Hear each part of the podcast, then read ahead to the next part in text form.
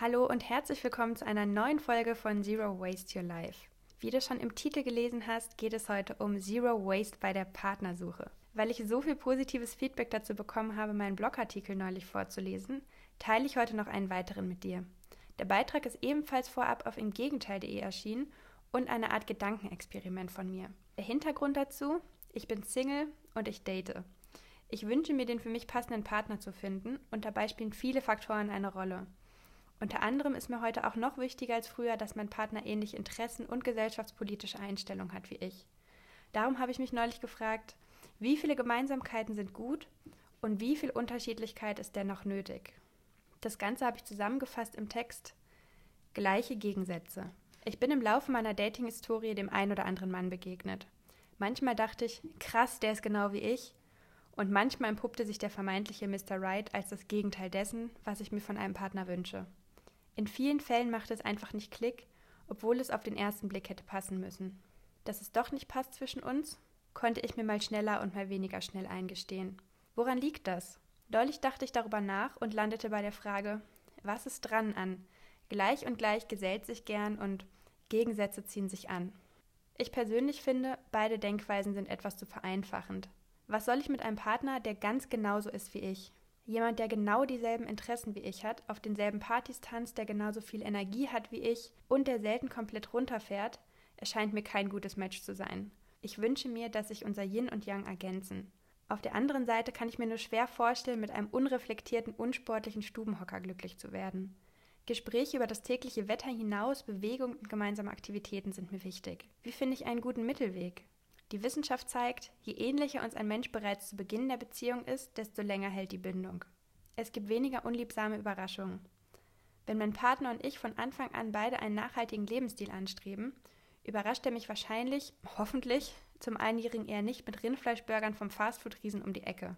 Gleichzeitig scheint ein gewisses Maß an Unterschiedlichkeit wichtig zu sein, um voneinander zu lernen und einander auch nach dem dritten Date noch mehr zu sagen zu haben als Jo, das sehe ich genauso.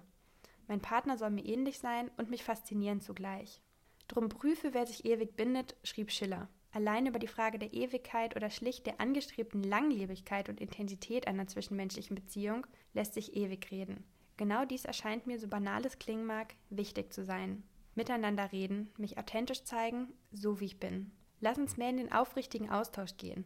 Welche Bedürfnisse, Wünsche und Lebensvisionen haben die Beteiligten? Je ähnlicher mir mein potenzieller Partner ist, desto geringer ist das Konfliktpotenzial.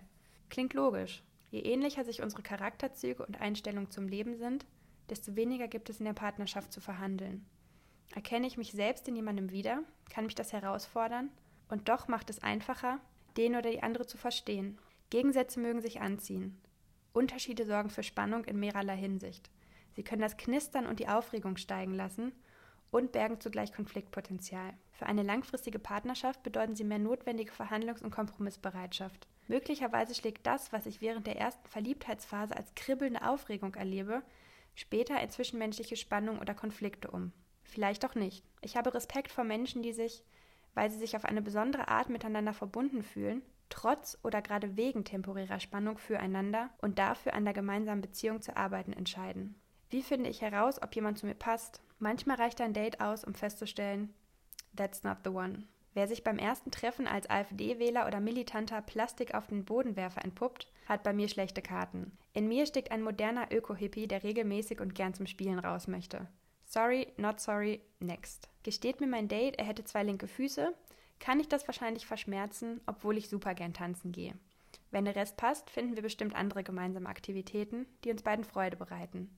Mir scheint, der Schlüssel zu einer erfolgreichen und glücklichen Partnerschaft sind, schon bevor sie beginnt, Aufrichtigkeit und Kommunikation. Aufrichtigkeit mir selbst gegenüber erspart möglicherweise allen Beteiligten eine späte Enttäuschung. Oft wissen wir im Grunde bereits rechtzeitig, dass es nicht passt und halten dennoch an der Vorstellung von der romantischen Spannung zwischen zwei Gegensätzen fest. Aufrichtigkeit mir selbst gegenüber kann auch bedeuten, oh dear, ich mag diesen Menschen. Oh dear, ich mag diesen Menschen. Ist das der Fall? Lass es ihn wissen. Aufrichtige Kommunikation miteinander hilft außerdem, den oder die andere wirklich kennenzulernen, mitsamt all ihren Bedürfnissen, Wünschen und Lebensvisionen. Ein Patentrezept oder eine Erfolgsgarantie für Partnerschaften gibt es trotzdem nicht. Und das ist gut so. Wo blieben sonst der Spaß beim Dating und das Kribbeln der Ungewissheit nach dem ersten Kuss? Was würde aus der Aufregung, während wir Zeit miteinander verbringen und dabei uns selbst und einander Stück für Stück ein bisschen besser kennenlernen, mit all unseren liebenswerten und zuweilen auch herausfordernden Eigenschaften? Hier endet der Text. Ich weiß, dass viele ambitionierte Zero Waster und Zero Wasterinnen ihre Reise zu weniger Abfall und mehr Zeit und Freude in ihrem Leben zunächst ohne Partner oder Partnerin beginnen. Entweder weil sie anfangs Single sind oder weil die Partner noch nicht so richtig mitziehen wollen. Ich persönlich glaube, und das wissen meine treuen Hörerinnen und Hörer bereits, dass Vorleben und Inspirieren deutlich zielführender und ein einfacherer Ansatz ist, im Gegensatz zu Missionieren und Indoktrination. Wenn wir unsere Mitmenschen nerven und sie sich bevormundet fühlen, gehen viele Menschen eher in eine Abwehrhaltung, anstatt sich zu öffnen und mitzumachen. Ich selbst habe die Erfahrung gemacht, dass ich nach einer Weile automatisch nach meinem Lebensstil und oft sogar nach Tipps gefragt werde, wenn ich viel Zeit mit Menschen verbringe, weil sie spüren und erleben, wie glücklich ich damit bin und wie einfach das alles zu sein scheint. Und wie einfach es letztendlich auch ist. Dein Leben einfacher machen kannst du dir übrigens auch noch bis Sonntagabend. Am 2. Dezember endet das Crowdfunding für die Zero Waste Besteck-Etuis die zusammen mit dem gemeinnützigen Verein gemeinsam miteinander im Ruhrgebiet produzieren lassen möchte. Vereinsmitglieder nähen aus einstmaligen Tischdecken Etuis und befüllen sie mit Besteck aus zweiter Hand und wiederverwertbaren Glasstrohhalm des Berliner Startups Halm. In den Täschchen ist je nach Größe, die du dir aussuchen kannst, außerdem Platz für eine Stoffserviette, Essstäbchen, Brotbeutel, eine Brotdose und was immer sonst dir hilft, unterwegs auf Einwegplastik zu verzichten. Den Link zur Start Next Kampagne findest du in den Show Notes. Danke dir von Herzen dafür, dass du mich unterstützt und vor allem auch dafür, dass du meine Reise zu weniger Abfall und mehr Nachhaltigkeit, Freude und Leichtigkeit hier im Podcast und auf meinen Social-Media-Kanälen begleitest. Es macht mich unglaublich glücklich, damit so viele Menschen inspirieren zu dürfen. Wenn du Lust hast, schau doch mal auf Instagram vorbei und hinterlass mir einen Kommentar unter dem aktuellen Post und lass mich dort wissen, zu welchen Themen ich die nächsten Podcast-Episoden aufnehmen soll. Mach's gut und hab noch eine wunderschöne Woche.